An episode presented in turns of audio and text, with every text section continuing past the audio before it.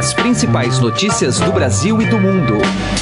Política, economia, esportes, cultura. Informação com a credibilidade do maior jornal do país. Estadão Notícias. Olá, tudo bem com você? Eu sou Emanuel Bonfim e está começando a partir de agora mais uma edição do Estadão Notícias, nosso podcast com análises, entrevistas e informações sobre os temas mais importantes do momento no Brasil e no mundo. Na edição de hoje do programa, vamos analisar o tamanho da conta que será cobrada do presidente Michel Temer após barrar em definitiva a segunda denúncia contra ele. Isso deverá ser concretizado na semana que vem em votação no plenário da Câmara. Para o professor de Direito e Ciência Política da FAP, Washington Luiz Campos Cunha, que foi ouvido por este programa, o desgaste de Temer fatalmente vai desembocar em interesses futuros do governo, como a reforma da Previdência. Daqui a pouco a gente ouve a análise completa. Programa de hoje também entra no debate do rigor da classificação indicativa em museus. Pela primeira vez em sua história, o MASP vai proibir a entrada de menores de 18 anos em uma exposição. Trata-se de Histórias da Sexualidade, formada por mais de 300 obras que, de alguma maneira, discutem questões da sexualidade e de gênero. O veto colocado pelo museu surge na esteira de outras polêmicas envolvendo a nudez em mostras de arte. Para analisar o tema, nós vamos ouvir especialistas em duas áreas distintas. No campo da arte, o crítico e editor do Aliás, aqui do Estadão, Antônio Gonçalves Filho. Já na esfera comportamental, o doutor em psicologia Jacó Pinheiro Goldberg. Afinal, a decisão do MASP é meramente um recuo diante da pressão de grupos conservadores? Lembrando que você pode participar deste programa mandando seu e-mail podcast@estadão.com, podcast@estadão.com e ouça a gente também via Spotify. Só procurar lá no campo de buscas da plataforma, coloque o nome Estadão Notícias e assim você passa a acompanhar todas as nossas publicações. Ouça e participe. Estadão Notícias. Direto ao assunto, com José Neumann e Pinto.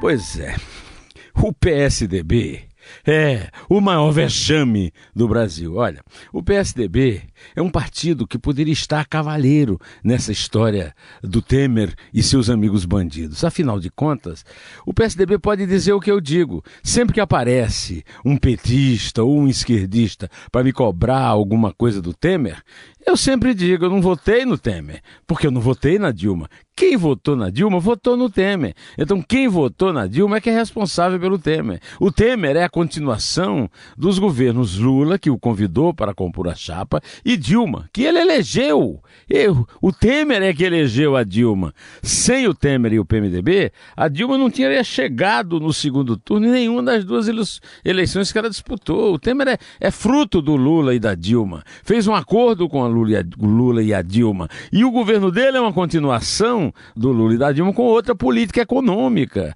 Uma política econômica, aliás, correta. Então o PSDB se agarrou ao Temer por absoluta falta de votos, porque o PSDB não tem votos, nunca teve, perdeu todas as eleições presidenciais, menos as duas do Fernando Henrique, e ganha em lugares fixos como São Paulo, mas não ganha mais nem em Minas, onde o Aécio é um fracasso total. Eu estou falando isso também para falar dessa forma absolutamente sem sentido com que o PSDB está tratando o Aécio. O PSDB não tem que convencer o Aécio a sair da presidência nacional. Com tudo que o Aécio fez, com a decepção, a frustração que o Aécio provocou no eleitorado brasileiro, o PSDB tem que tirar o Aécio da presidência. Na verdade, se o PSDB tivesse um mínimo de vergonha na cara, quisesse ter um mínimo de moral para disputar qualquer coisa, já tinha que ter expulsado o Aécio. Não vou querer isso deles. Agora, ficar querendo forçar o Aécio a sair por falta de coragem de tirá-lo é o fim da picada, mas é a cara do PSDB. José Neumann e Pinto, direto ao assunto. Estadão Notícias. Política. O presidente Michel Temer deve conseguir barrar na Câmara a denúncia por organização criminosa e obstrução à justiça, mas a conta cobrada pelos parlamentares será cara. Acompanhe a análise do professor de Direito e Ciência Política da FAP, Washington Luiz Campos Cunha, que conversou com Heisen Abac. O presidente Michel Temer caminha para uma vitória, mais uma em relação à segunda denúncia contra ele, que é por organização criminosa e também por obstrução à justiça, mas aparentemente tem um, preço alto para isso também, né? Ah, sem sombra de dúvida. É, tudo o que está sendo alegado pelo presidente Temer, como essas críticas a Janot, a Joesley, ao próprio Funaro, essa trama com Marcelo Miller, tudo que está sendo alegado por ele e que afeta sua honra, é, certamente o preço a pagar disso virá sem sombra de dúvida logo à frente. O que a gente pode, é, a priori, discutir é que é, tem focos de insatisfação né, dentro dos próprios partidos, dentro do PSDB, dentro Rodrigo Maia, essa discussão com Rodrigo Maia e tudo mais. Então a gente vê que o governo logo logo nas suas vontades, nas suas votações, com previdência e outros processos que ele pretende votar, isso ficará muito caro. Agora, isso também do ponto de vista das emendas, quando a gente fala caro, é caro mesmo, é, estamos falando de dinheiro mesmo, dinheiro público para as emendas, por exemplo, dos parlamentares, é isso que estamos falando? Caro em todos os sentidos, né? Também com relação às emendas, né? Caro politicamente, caro socialmente, caro juridicamente, porque todo esse processo ou todos os processos têm um custo, um custo público, né? Que a população vai arcar com isso de maneira inevitável, sem escolha. Então, essas aspas, irresponsabilidades, fecha aspas, que a gente vê todo dia agora no jornal, no executivo, no legislativo e também com certo apoio do judiciário, uh, a gente percebe que vai ficar muito caro, vai onerar bastante a sociedade brasileira. No Senado, lá na votação envolvendo o senador Aécio Neves, medidas cautelares contra Aécio Neves, em que ele saiu vencedor, houve um amplo apoio do PMDB, maciço, né? 18 votos foram do, do PMDB para o Aécio.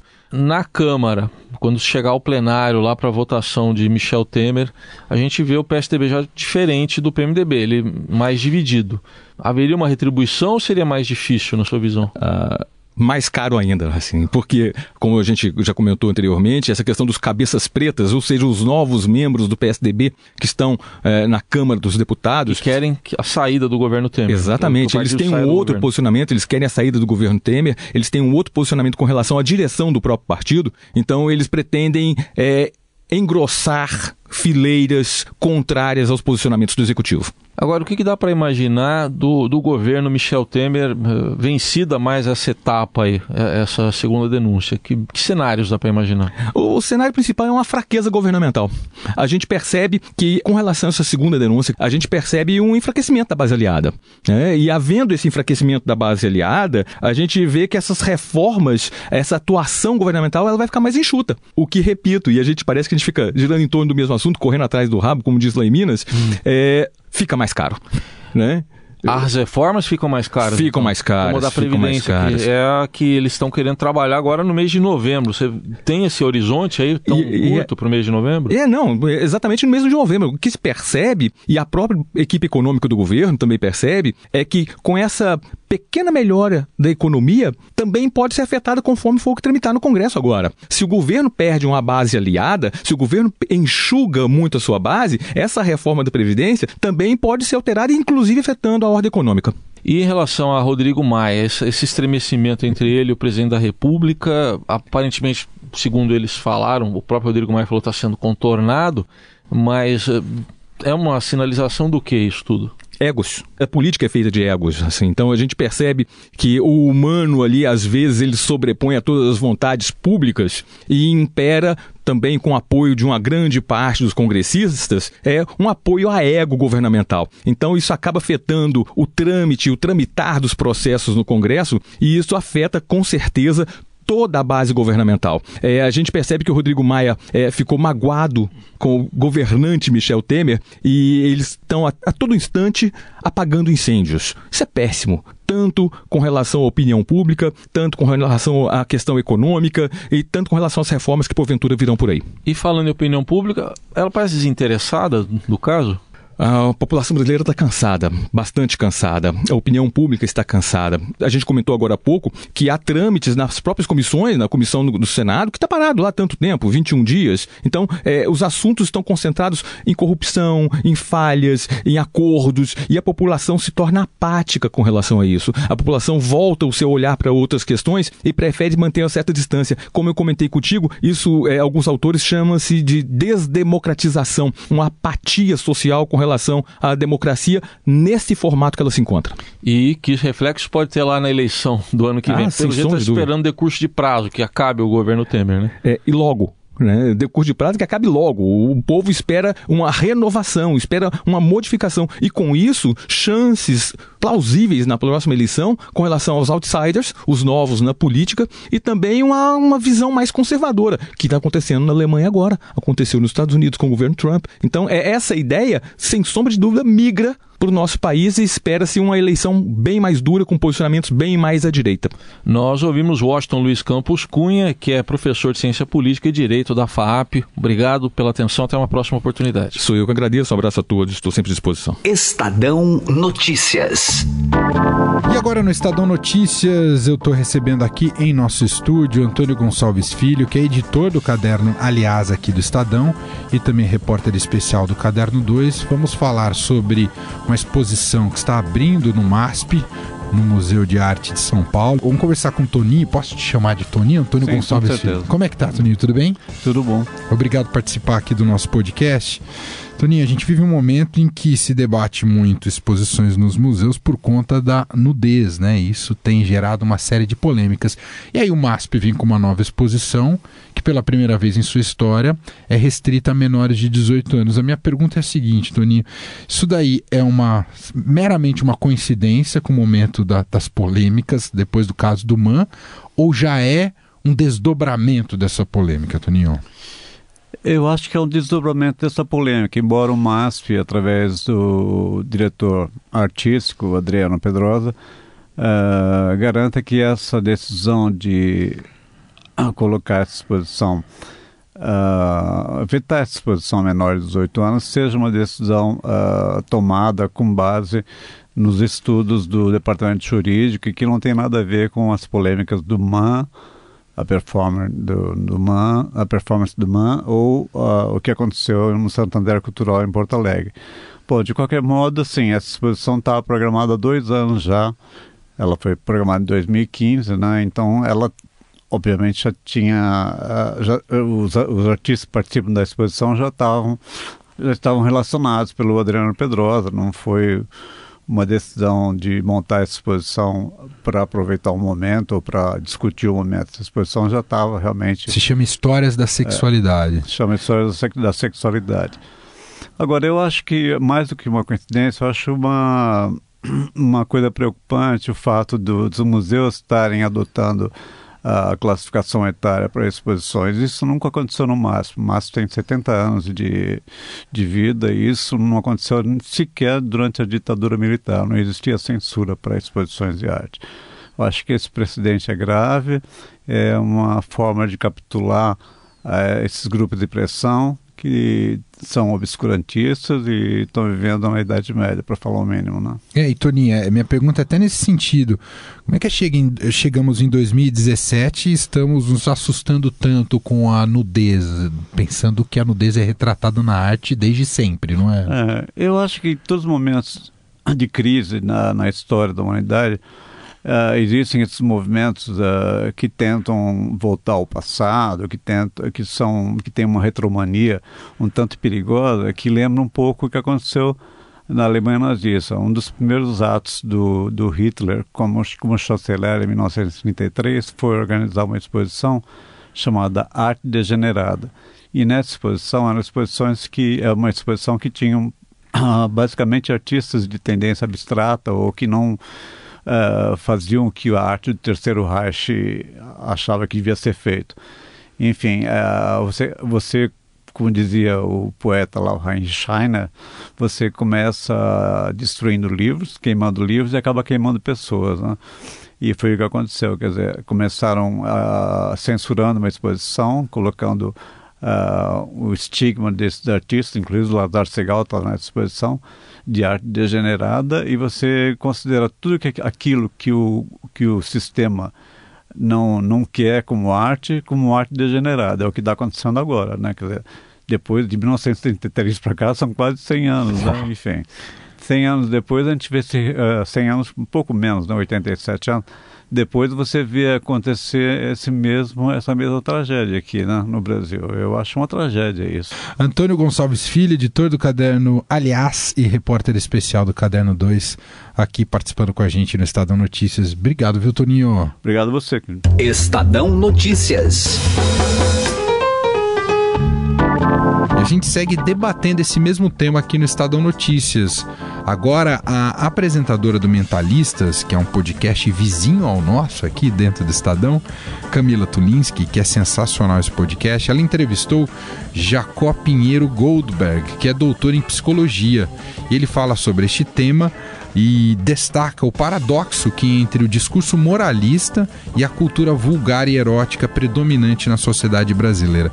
Vamos ouvir a entrevista, está muito legal. Doutor Jacó, é a primeira vez que o MASP, o Museu de Arte de São Paulo, desde que foi fundado em 1947, vetou uma exposição para menores de 18 anos. A partir de hoje, quando for inaugurada essa exposição Histórias da Sexualidade, só maiores poderão acompanhar essas 400 obras reunidas. Como eu mencionei, teve a polêmica em relação à exposição que aconteceu no MAN, uma outra no Santander, todas essas exposições envolvendo sexualidade.